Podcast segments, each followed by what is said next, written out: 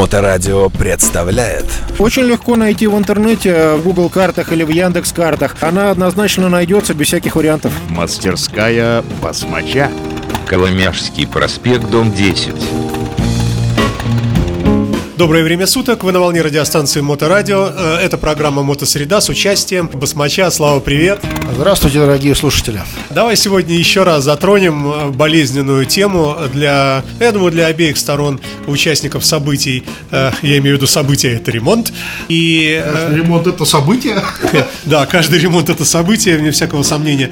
Ценообразование. Мы уже говорили об этом, но мне кажется, эта тема бесконечная. Я бы хотел начать с самого такого неприятного, когда большая работа проделана, ну, скажем, разборка там чего-то, снятие чего-то, мы сейчас об этом будем подробнее говорить, и выяснилось, что это было делать не надо, потому что причина неисправности в чем-то другом. И здесь можно понять обе стороны. Тех, кто разбирал, потратил кучу времени, и человека, который попросил отремонтировать, тоже можно понять, потому что он не виноват, что вам пришлось разбирать то, что не надо было разбирать. Прошу прощения за длинный вопрос, прошу. Слушай, ну, на самом деле ситуация не совсем у нас э, бывает такая, как ты рассказываешь. Э, Скорее бывает э, ситуация, что то, что сделали, как бы, в принципе, делать было надо, но этого недостаточно. То есть, ну, совсем не в ту степь, как бы, уйти в каких-то ремонтных мероприятиях и разбирать совсем то, что не нужно. Но это бывает исключительно редко, я даже не, не припомню. Давай упростим ситуацию. Например, нужно поменять какой-нибудь датчик, но для этого надо снять трубу, например, выхлопную. А это, э, в свою очередь, э, требует снятия какого-то пластика и так далее. То есть, казалось бы, мелочь, но вызывает вот столько всяких работ. А выясняется, что датчик был целый. Что делать? Слушай, ну на самом деле с датчиками бывают ситуации творческие, то есть бывает, что они целые сейчас, когда они холодные, а бывает, что они неисправные, когда они горячие. Ну вот ты еще более усложнил вопрос. Давай, рассказывай, как быть. Да, есть электрические проблемы, которые проявляются от нагрева. То есть, когда там мотоцикл догрелся до какой-то температуры, э, там проблема проявилась, э, человек все, ехать дальше не может, глушит его, на эвакуаторе при- привозят, а он остыл, и там все хорошо. То есть, такое вот э, бывает. Эти творческие задачи, они, как правило, ну и проговариваются, что типа мы будем искать изо всех сил, а когда мы это поймаем, это как бы, ну, как Бог даст. По большому счету, конечно, мы спрашиваем, э, какие действия обычно ведут к проявлению неисправности, да, то есть, чтобы ее поймать, э, ну, сгенерировать такую ситуацию быстрее, чтобы было, но что тут реально получится, это как бы, ну, одному боженьке известно. А ты встречаешь часто понимание со стороны клиента, когда ты ему говоришь, нам, возможно, придется снять вот это, потом снять вот это, потом снять вот это, вот это. Это объективно, и неважно, с какого конца мы пойдем, потому что, ну, иначе не вычленится вот эта неисправность, и за все тебе придется заплатить. Ну, э, слушай, э, в большинстве случаев все именно так и есть. Все вполне логично и объяснимо. Там клиент э, понимает. С другой стороны, я могу какую-то скидку дать на какие-то работы, чтобы ему было э, более душевно комфортно э, в каких-то ситуациях, да, то есть когда, ну вот был недавно мотоцикл, у которого вообще общ- очень запущенная история, и человек жаловался на то, что он работает неровно, вибрирует ужасно, и ехать на нем невозможно. Сначала мы подумали, что дело может быть в том, что э, там проблема с ГРМом, там у него отвалился натяжитель, один распредвал или два, они дрыгаются по фазам, то есть то чуть раньше, то чуть позже. Соответственно, получается, что мотор работает э, фиг пойми как, да, то есть это может влиять на то, что он работает неровно. Здесь натяжители как бы были неисправны, цепи прыгали, и получается, что цепь-то прослабнет верхняя ветка, то нижняя, и один распредвал относительно другого меняет положение, а если учесть, что там кинематическая схема такая, что коленчатый вал крутит один распредвал заднего цилиндра, а распредвал заднего цилиндра своей цепочкой крутит распредвал переднего цилиндра. У нас получается, что составная история через две цепи идет. И если две цепи прыгают, у них там возникает какой-то прыг-резонанс, там что угодно, и получается, что фазы бегают, то есть он может мотор неровно работать.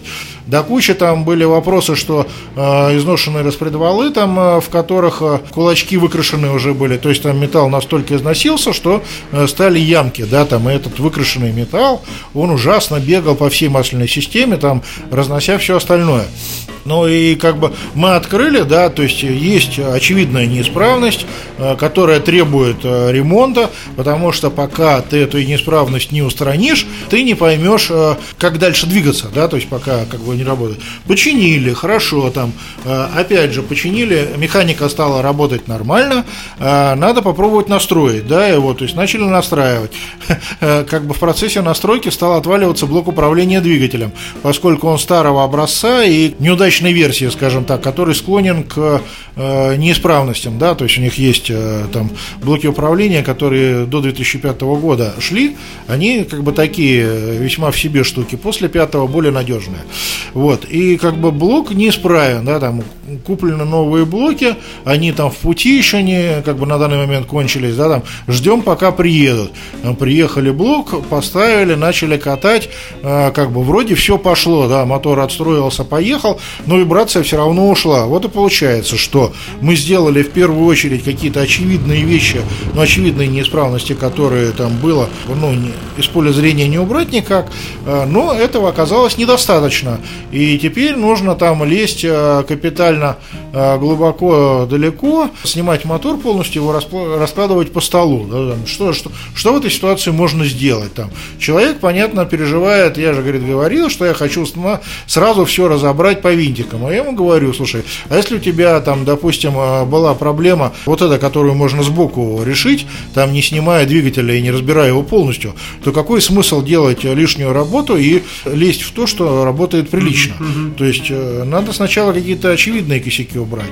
Говорит, ну вот я тебе говорил. Я говорю, ну то, что ты говорил, очень хорошо, но как бы я иду по своей логической цепочке, да, то есть э, если я буду слушать э, как бы там каждого человека делать так, как они себя видят это, тогда это будет не моя мастерская, а их мастерская, а я буду типа гастарбайтером, который делает то, что ему говорят там, и шаг вправо, шаг влево, и работа головы не подразумевается. Скажи, пожалуйста, может быть, тогда есть логика, в принципе, э, подхода к взаимоотношениям клиент-исполнитель э, на дилерах, ну и вообще вот в официальных всяких структурах, э, так называемый человека-час. Вот что ты по этому поводу скажешь? Типа норма-час, то есть норма это час. как бы время, которое тратит какой-то там человек квалифицированный, да, то есть не который не знает, чего делать, и ходит еще выбирает ключи, которые ему понадобятся, а который знает, что он делает, и, соответственно, он делает. То есть норма-час, понятная совершенно история, это логично, это правильно, это там... Насколько... насколько она подходит для мотоциклов, э, где как раз довольно часто, как мне кажется, чтобы выявить неисправность, очень много всего приходится делать. Может быть, для автомобиля это и понятно, это там типовые работы. Поменял там прокладку, там, не знаю, там головку блока, а с мотоциклами, кажется, все, э, несмотря на то, что они меньше машин, все-таки посложнее. Да не, Саша, все на самом деле не так. Вот э, какие-то э, злобно-творческие ситуации, они не, не, не так часто часто возникает, это скорее исключение из э, каждодневной суеты как бы по рутине. Угу. Поэтому там э, примерно так и делается. То есть примерно прикидываю я, э, сколько бы у меня заняла времени такая работа там, и как бы есть некий норматив э, денег в час, там, соответственно, он приводится к этому потраченному времени. Можно говорить, что если работы относительно легкие, ну там ТО, например, да, э, который тоже может занять час, там, или два, или три и так далее, то это, предположим, там, не знаю, там, тысяча рублей в час, ну, я условно говорю. А если это работа, связанная с мотором, то это уже, скажем, пять тысяч в час. Ну, ты говоришь про градацию стоимости, норма градацию, да, норма часа. Скорее, как бы имеет смысл разложить, наверное, таким образом, что есть э, норма часа слесарный, где там исполнитель, обладая какими-то обычными ключами крутит гайки, да, там есть норма часа с утяжелением, там, допустим, с использованием доп. оборудования, то есть там диагностический комплекс, да, который сам, сам по себе там стоит пару тысяч долларов, да, там, здесь другая цена будет. Э, есть норма час умный, ну, то есть это где э, совершенно неочевидная какая-то история и э, требуются творческие там прыжки, подскоки там и прочее. А, кстати, вот в этой ситуации всегда игра. Можешь сразу определить верно и норма час получится, то есть за час исправишь, и получится, что вот недорого типа за работу заплатил. А может не повести клиенту, и, и прыжки будут длинными. Ну, мы так не, не делаем. То есть, на самом деле, большая часть вопросов, она э, имеет уже статистически выверенные ответы, то есть опыт, опытом наработанные. И здесь, э, как бы, если человек приехал на диагностику, да, он заплатит за диагностику. Там, если норма час слесарный стоит одних денег, то диагностика стоит, э, ну, норма час диагностики стоит там в полтора раза больше, что, в общем-то, вполне себе понятно. Есть, допустим, еще сварка, да, там, э, где мы используем оборудование, которое там тоже надо было купить, которое жжет еще электричество, да, там, за которое тоже надо платить. То есть, естественно, что там э, норма час с утяжелением от сварки, он будет дороже. Есть династен, да, которая там э, отдельная совершенно история, но при всем при этом, допустим, у дилеров у одних, у которых был династен, и работал, пока не ушел от них оператор, да, нормальный, как бы они считали по нормочасам династен, то есть у них было типа сколько-то времени мотоцикл жужжал на династенде, за столько и плати, то есть там сколько-то 8 тысяч рублей в час, по-моему, ну, или порядок такой какой-то. У меня ситуация более гуманная для клиента в этом случае, то есть у меня настройка мотоцикла в 90% случаев стоит фиксированных денег. Я считаю, что квалификация моя позволяет мне довольно быстро сразу начать работать по существу и не тратить время на пристрелки на всяческие. Вот. И поэтому у меня там стоимость настройки, она как бы ну, стандартная. То есть там настроить мотоцикл стоит 30 рублей, да, там. Mm-hmm. Вот. Если, конечно, это какой-то там супер-мега творческий проект, который там настраивать надо неделю, да, то есть, ну, такое бывает, э, очень редко, но бывает то здесь, конечно, это будут другие деньги, mm-hmm. потому что, э, во-первых, нужно потратить кучу своего рабочего времени на то, чтобы это сделать.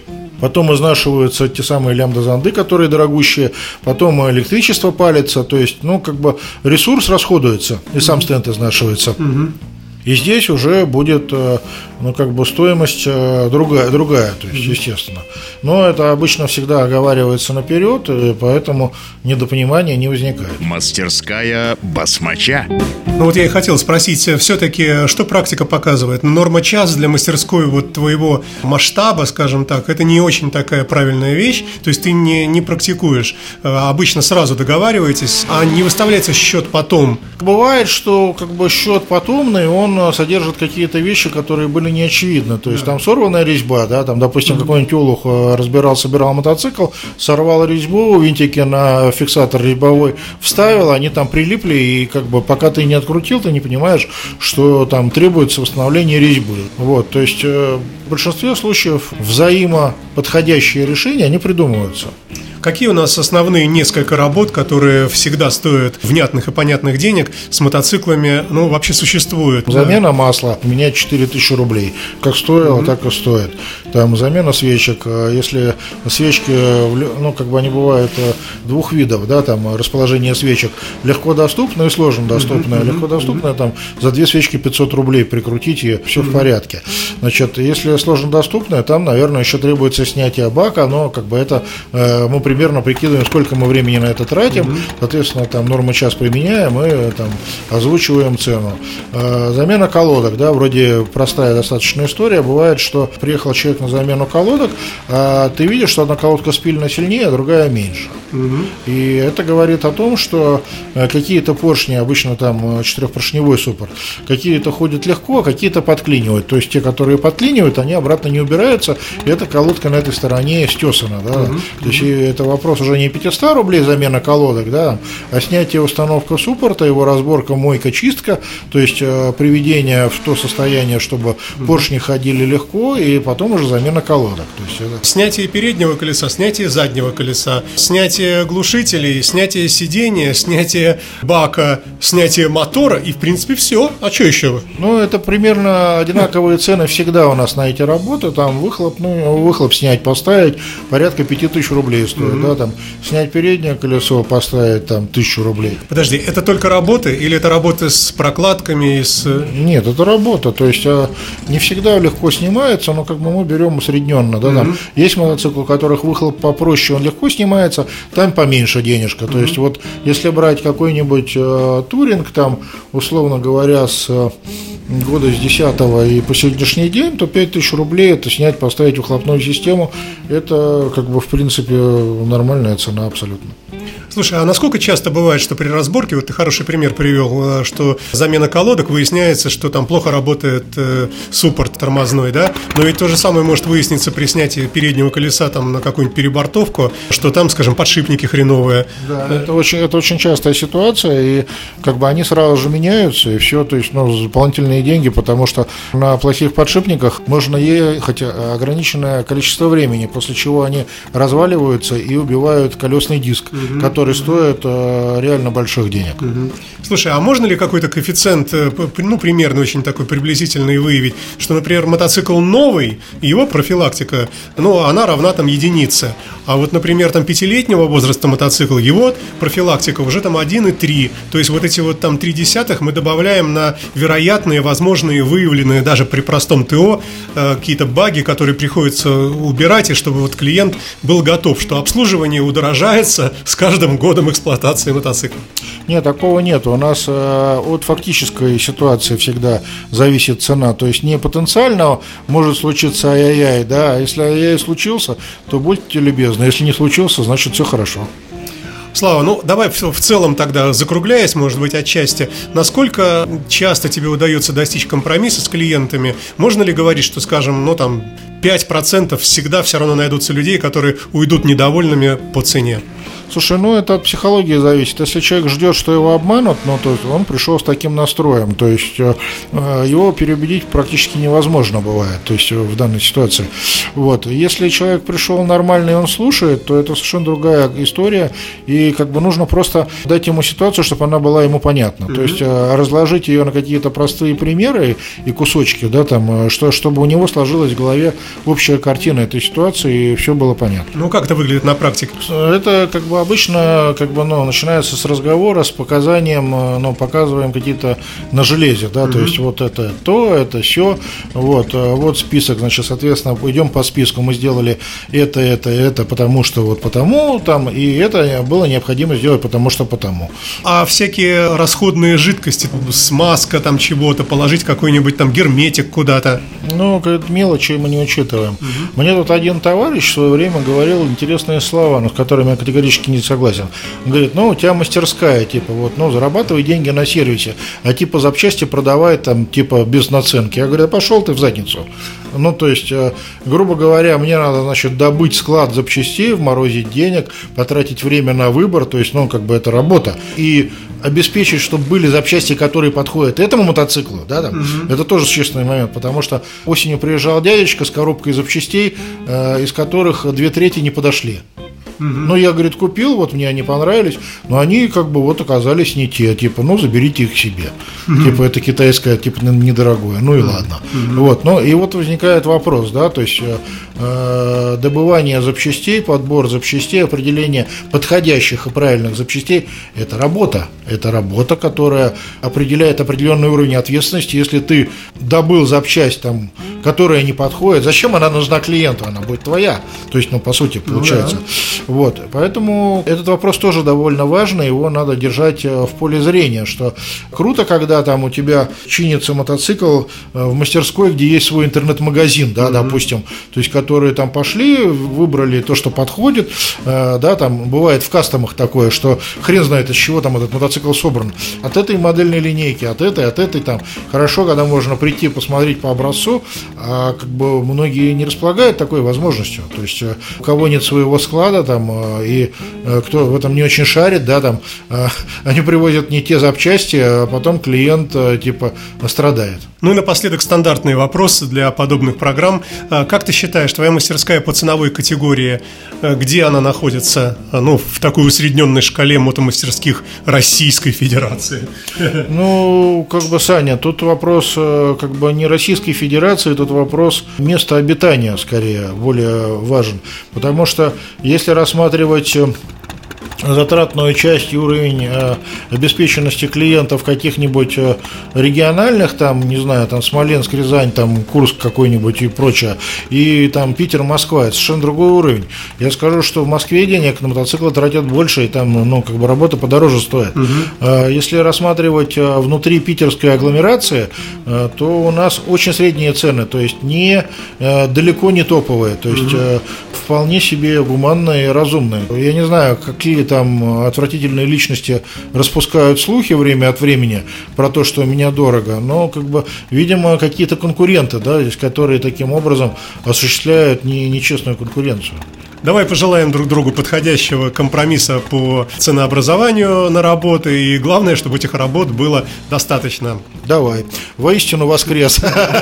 Давайте, чтобы у всех было все хорошо, и чтобы общая точка зрения вырабатывалась без конфликтов и к всеобщему удовольствию. Мастерская басмача. Очень легко найти в интернете, в Google картах или в Яндекс картах. Она однозначно найдется без всяких вариантов. Коломяжский проспект, дом 10. Mm-hmm.